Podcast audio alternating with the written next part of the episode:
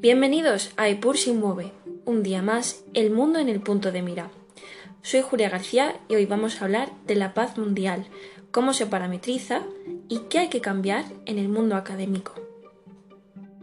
Hoy nos vamos a basar en el estudio que ha hecho Jackie True, politóloga y experta en estudios de género. También es profesora de Relaciones Internacionales y la directora del Centro de Género, Paz y Seguridad.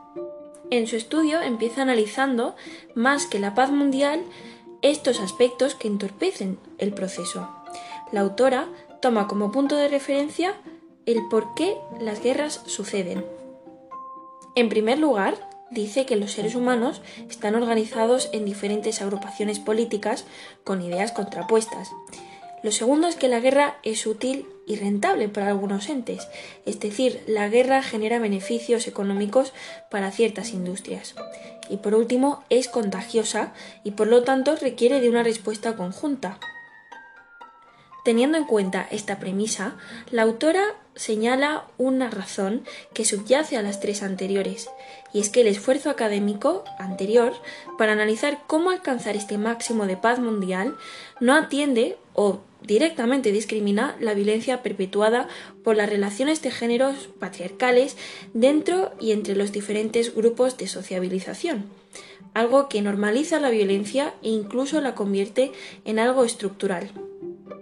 Según el estudio que lleva a cabo la autora, las sociedades con más igualdad de género son, generalmente, menos violentas.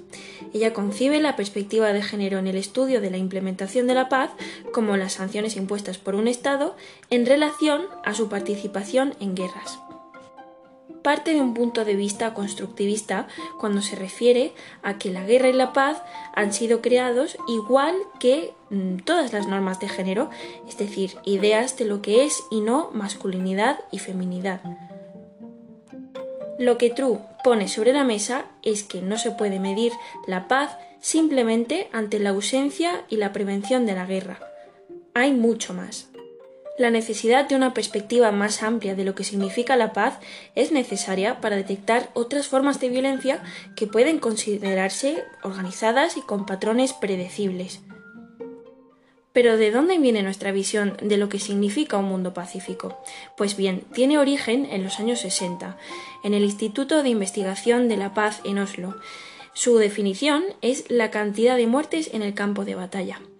Hay ciertos autores que afirman esta definición y asumen que las guerras se han extinguido en América del Norte, en el Caribe y en Europa Occidental. Sin embargo, esta definición no incluye el asesinato hacia mujeres fuera del campo de batalla, tampoco aquellas que se extraen de la pobreza estructural de ciertos países, ni el silencioso advenimiento de desastres provocados por los efectos del cambio climático, eventos con los que la paz no es algo concebible. La autora propone el ejemplo de Australia, país que basándonos en la anterior concepción de paz sería completamente pacífico, y sin embargo, una mujer muere a manos de su pareja a la semana. ¿Sigue siendo Australia un país pacífico? Incluso en Afganistán, donde persiste una tediosa guerra entre las fuerzas afganas y los talibanes, el lugar más inseguro para una mujer sigue siendo su propia casa. En el último año ha habido 277 asesinatos, 12 asesinatos extrajudiciales y 1.420 casos de violencia física. True afirma que cree que se desarrolla esta definición tan sumamente delimitada de lo que la paz significa por un mero detalle académico. Es mucho más eficiente y más fácil de parametrizar. Sin embargo, True aboga por analizar todo lo que perturba la paz, ya que la esfera doméstica y la pública son cada vez más porosas. En Sudán hubo una revolución desde abajo.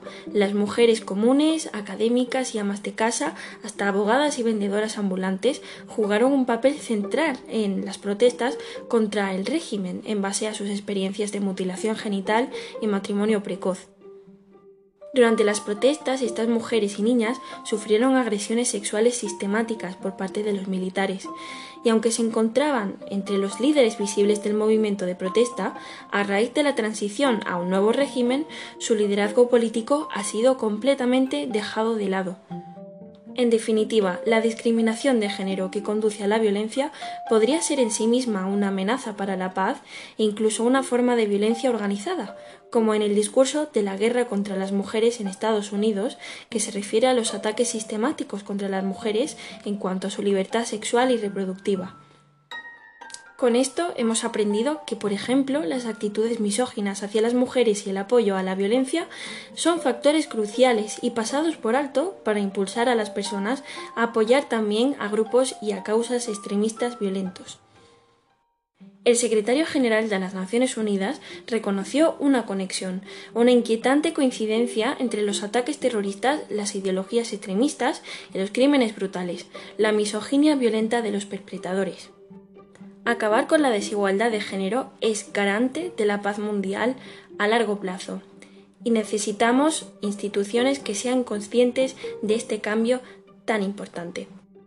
¿Y tú qué opinas sobre la paz mundial? Déjanoslo en nuestros comentarios. Muchas gracias por acompañarnos una semana más aquí en Epur se mueve.